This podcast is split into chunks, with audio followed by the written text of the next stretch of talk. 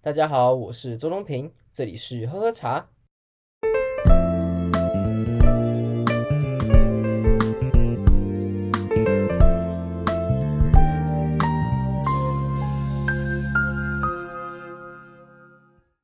这一集我们主要来聊聊看高山茶这件事情。我相信高山茶这个字对大家来讲完全不陌生，可能你家里那个储藏柜大部分没有喝的茶，可能七八成吧，全部上面都可能写着高山茶这三个字。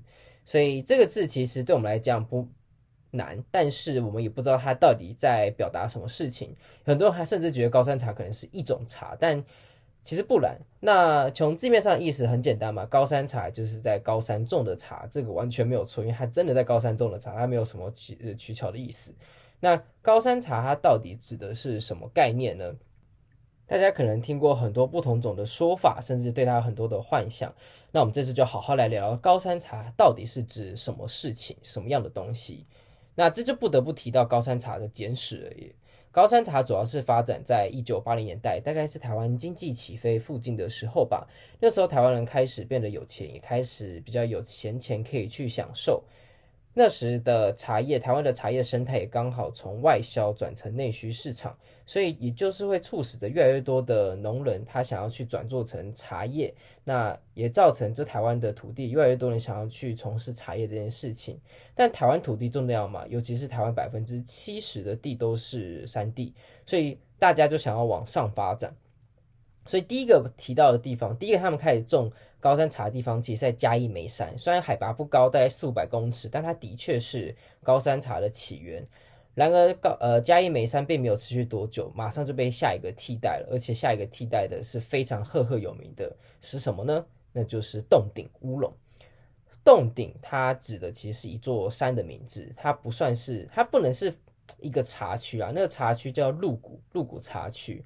但它其实真正的名字，那在那边是一座洞顶山和凤凰山，然后中间有个湖，所以它是那个茶区叫做洞顶茶区，大家泛称啊，他们这样是这样子称。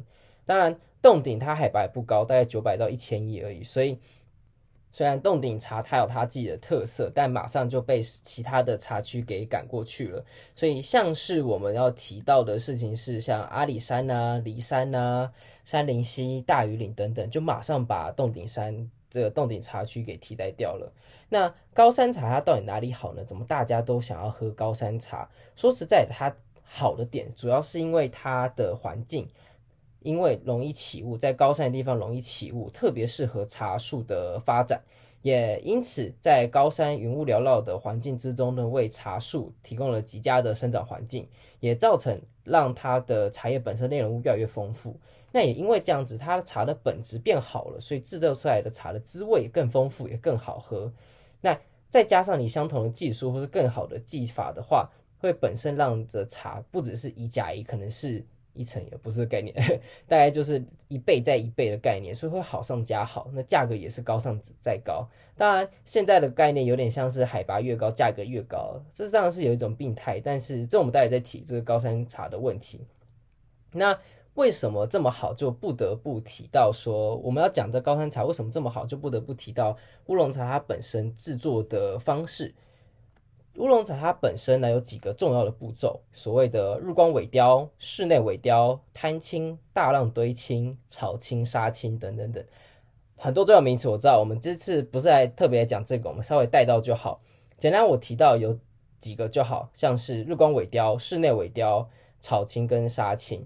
那萎凋的意思有点像是就是让它的水分散蒸散掉，所以就有点让它缩起来的概念啊。那顾名思义，日光萎凋就是在足够的太阳底下让水分蒸散，然后让它叶子慢慢给它收起来。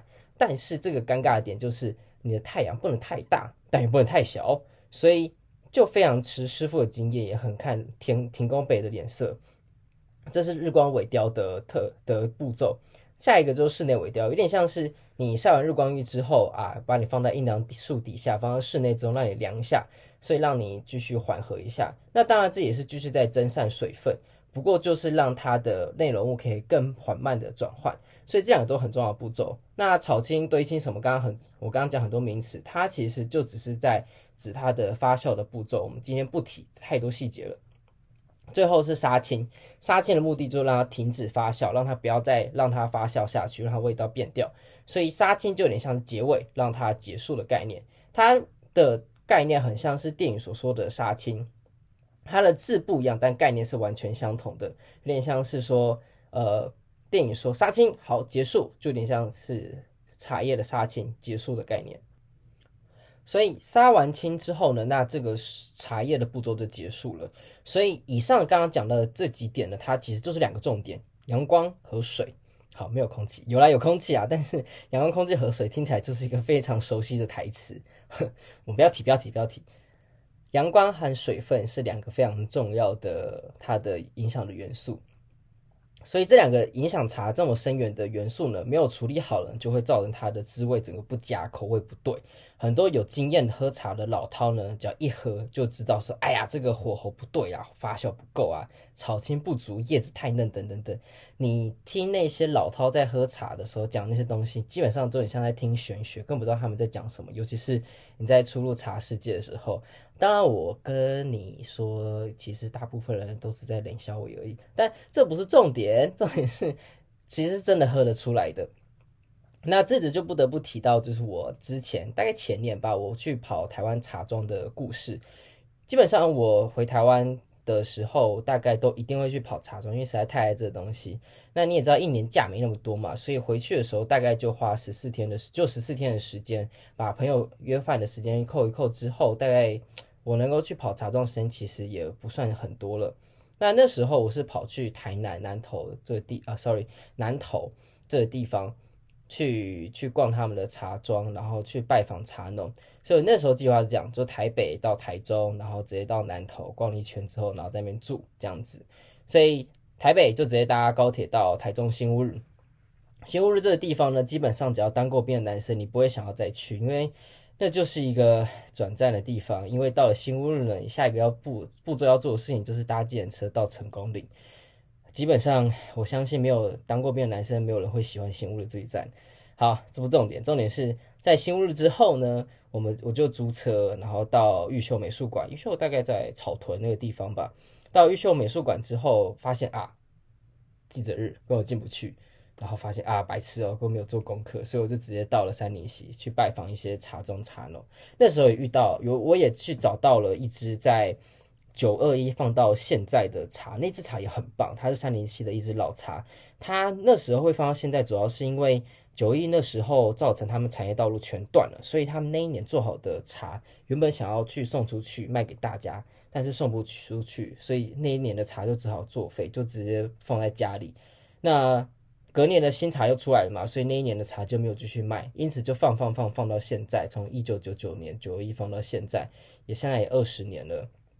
所以它的滋味完全不一样。那时候喝到的时候就赶快把它买下来，因为老茶这件事情越买越少，真的是越买越少。好，所以你时候你去逛茶农、茶庄，你有时候就遇到这种事情。你只要想要交朋友，你真的懂一些茶，你也很有兴趣，我相信这些人都会很乐意跟你聊天。那你也会遇到很多很棒的事情。他当然大家都说这是缘分啊，但就是看你怎么想。那那天到完杉林寺之后呢，又直接杀去竹山。到去拜访另外一个茶农，那那时候在竹山也是逛得很开心。那时候刚好原本还想要去拜访一个我在大学我的一个社团叫 TEDx 的中正大学这件事情，我们那时候有请何培军当我们的讲者，我们都有跟他合作过，好像是竹山小镇，我没记错，忘记有点忘记名字，反正就是这样子的概念，所以。在回台湾的时候，基本上大家都像这样子，就是一整天为了要把时间的用的极大化，CP 值最大化，一天大概只睡两三个小时吧。那时候在要准备回来美国的时候呢，我在上飞机前几个小时嘛，突然整个很严重的晕眩，就觉得好像要昏倒了，然后马上坐下来，过了大概十几分钟才好缓过气来，然后那时候才真的意识到，哼。好像真的太累了，不能这样搞。还好还年轻，但是真的不能这样搞。对啊，大概像这样子。所以你基本上我们去逛茶农茶庄的时候，就有点像这种概念。每一天都在喝茶，每一天都在试茶，每一小时都会遇到新的事情，很开心。那当然也很常喝到生病啊，就整个鼻塞啊，根本喝不出，闻不到那个味道。这有点过了，但就是这我这就是我会喝茶的概念。那我们回过头来，高山茶，我们刚刚提到两个要点嘛，阳光和水这两个要点，这两个要点呢很重要，也因而形成了高山茶它本身的问题。我们刚刚都已经知道了，高山茶它本身的环境很适合种，然后也会造成它茶叶本身的滋味更丰富。但是，是不是只要是高山茶就一定好喝呢？这个其实我们是要打个问号的。那是为什么呢？我们这要讲几个点。我们先从阳光开始讲。我们刚刚提了。高山云雾出好茶嘛，所以这云雾呢，其实就是一把双面刃。它在茶叶生长的时候是非常非常加分的，但是你在制作茶的时候，它又会扯后腿。为什么呢？因为阳光好的时候呢，你生长的呃，你在制茶的时候呢，它可以走得很顺，它水可以走得很顺，可以让茶师达成他们想要的成果。但是如果天气不好呢，云雾嘛，高山云雾出好茶嘛，所以很代表说常常起雾嘛，常常下雨嘛，所以如果天气不好，你还是得采啊，因为茶叶就已经成熟，你再不采，你之后的风味就不对，它茶本身就有点过熟或是怎么样的，那或是水太多等等等。天气好的时候采茶会造成它是茶叶最好的情形之下，所以阳光好制茶就好，但阳光不好制茶的能力就会变差，但你还是得得制茶。为什么？因为你常常那一天呢，你在几天前就已经请好采茶工来帮你来采茶了。所以如果采茶工来了，天气不好，你总不能叫他们说来逛逛茶园嘛？不可能嘛，因为钱都花了，所以你还是得让他们去采，然后硬做，然后靠你的技法把它做好。但是先天环境不好之下，你要把它转好，其实有很大的困难性的。所以这是阳光这个点。第二呢，水分。水分它影响到也是从阳光来的，所以天气不好，走水就走不好嘛，水走的不好，就会造成它茶叶的成果不佳，所以最后成品呢就会有精味，就有点像是你喝茶的时候会有点草味，我们我们叫精味啊，但是它就是这种草味，喝起来就是不爽，所以阳光不够，水分就会太多，所以这两个息息相关之下呢，你只要阳光一不好，呃，或者是说你走水走不过，造成这样子的情况的话。茶的滋味怎么样都很难好上去，所以呢，这也会牵扯到下一个问题：排班派遣工。我们刚刚讲到采茶工这件事情，采茶工在台湾像是什么概念呢？基本上会愿意采茶的工人很少，大部分现在都是以工为主。毕竟没有人想要去做这么苦差事，你要在烈日底下，然后做同一个机械性的动作，你还会有职业伤害。然后又有风险，就你看台湾的高山这么破碎，所以你要搭上搭车上去的时候，其实是有很多的风险的，常常上面是有很多意外发生的。这我们就先不提，这是第一个问题。再来就是劳动力就摆在那，他就那定量。而高山的茶农，他每一个人想要制作的茶样。呃，茶的品种其实都差不多，所以每一个人采收的时间也都差不多，所以在这个时间都差不多之下呢，所以大家就会挤在同一个时间去找同一批茶工，这会造成什么？供不应求嘛。所以这些人呢，他们常常就是你要约到呃这些采茶工就已经很困难的事情了，你总不可能就是约到然后就哦算了不来了，所以这变成是怎样呢？如果你时间定好，但是如果天气不好，然后 you fuck up。但如果天气好，但你又订不到茶工，然后你你也 fuck up，所以这变成是说怎么办？它就是现在的问题，没有目前好像还没有解决，它就是这个实际状况，所以采茶工也是个问题。那在下一个呢？下一个就会提到说，我们刚刚一直在提到，我们刚刚有提到说高山的海拔这件事情，所以现在大家都意识到哦，高山茶好喝，高山茶好。那是不是只要越高的海拔就好呢？所以你看到了，现在台湾已经除了到梨山之外，我们已经到了玉山、到大禹岭那边去了，已经要最高了，不知道能的高去哪里了。可能下一个就要去尼泊尔圣母峰之类的，这么高的地方吗？不可能嘛。所以大家的海拔高度有点被定型化，就是只要海拔越高就越好。但我们刚刚已经提到很多了，阳光跟水，还有各个种种因素之下，它太多变因了。我们只能说海拔越高。越好，这个有相关性，但它不是绝对的相关性。所以你在听别人在讲的时候，很多人都会说什么啊，那海拔不够啊，所以不好啊，或者是说这个是离山的，一定比阿里山好，阿里山一定比洞顶好啊。听到这个，基本上你就是微笑了啦，就是知道说这种人就是有点像是他是走商业派的，就是指说他是在用价格来讲话，他不是用价值来讲话这件事情。所以这是他。高山茶下一个问题，最后一个再提到就好，就是土地问题。因为台湾现在的茶叶基本上很多都是在山地的保有地，或是国有的林班地区种茶等等。也就是说，原本不该种茶的地方拿去种茶，原本不该种农产品的地方拿去种农产品，那会造成什么水土的问题嘛？所以这是不是好现象？我相信不是。但是你能够提出更好的 offer 吗？嗯嗯，我觉得很难讲。所以呢，这些很严肃的问题，当然很严肃的问题都是茶叶现在的状况，也是高山茶遇到的问题。但我们喝茶的人，说实在，我们不用管那么多。有点有点有点坏，但是真的我们不太用管那么多。我们要在意的事情是什么？就是只要喝得懂，然后可以跟人家聊上几句嘛。所以我讲三个重点，三个是会考的重点啊，各位好好记着。只要讲这三个，你只要讲出去，大家基本上就会知道说哦，你懂一些，然后你不是就是什么都不懂的小白羊。三个是哪三个呢？会分海拔、山头、乌龙这三个关键字。海拔讲的是什么？就是你可以把海拔的高度给记下来，啊，这超好用。台湾的高山茶带这几个：大禹岭两千六百五十公尺，梨山两千两百公尺，这中位数抓一下就好。山林溪一千九百公尺，阿里山一千七百公尺，洞顶九百公尺。告诉你，只要把这海拔背出来，大家觉得哦。哦，这个不要乱讲话。这个人知道海拔，那他可能更知道一些什么东西。没有，其实我只知道海拔，不重要。所以海拔记下来，我跟差很多。所以接下来下一个就会提到的是山头。山头讲的是什么呢？不同的海高山上，它有不同的山头气。也就是说，阿里山的乌龙茶，高山乌龙茶有阿里山独特的风味；梨山高山乌龙茶它有自己的风味；大禹岭的有大禹岭的风味。每一个山头都有不同的山头气。当然，你也可以讲说，每个山头它不同的产区有不同的风味，这都是真的，而且影响也很大。那当然，你要喝得懂，或是你要知道它的差别，你就只能喝多，真没有其他方法，你就得去尝试。你不能说你喝一次就知道阿里山的高山茶什么滋味，不可能，因为。很多的阿里山高山茶，你怎么知道包装是真还是假的？你怎么知道像茶农他给你的是不是真的阿里山的高山茶？那你怎么知道它的味道是真的阿里山高山茶味道？所以你必须要喝很多次才会知道。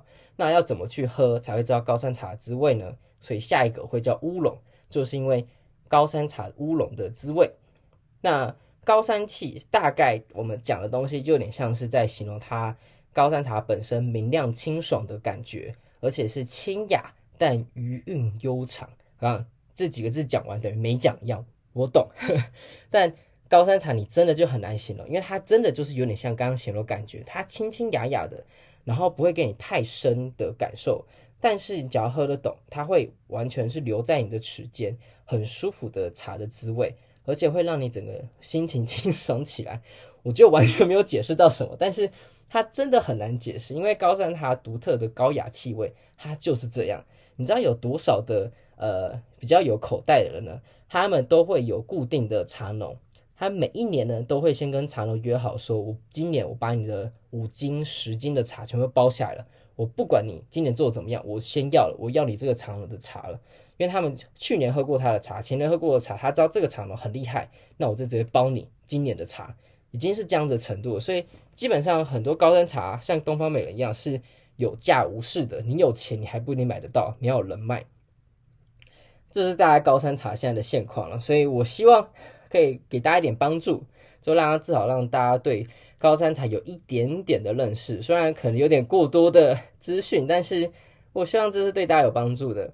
那最后呢，其实也想要聊一下，呃，下礼拜就是美国这边的感恩节 （Thanksgiving）。感恩节呢，我们刚刚。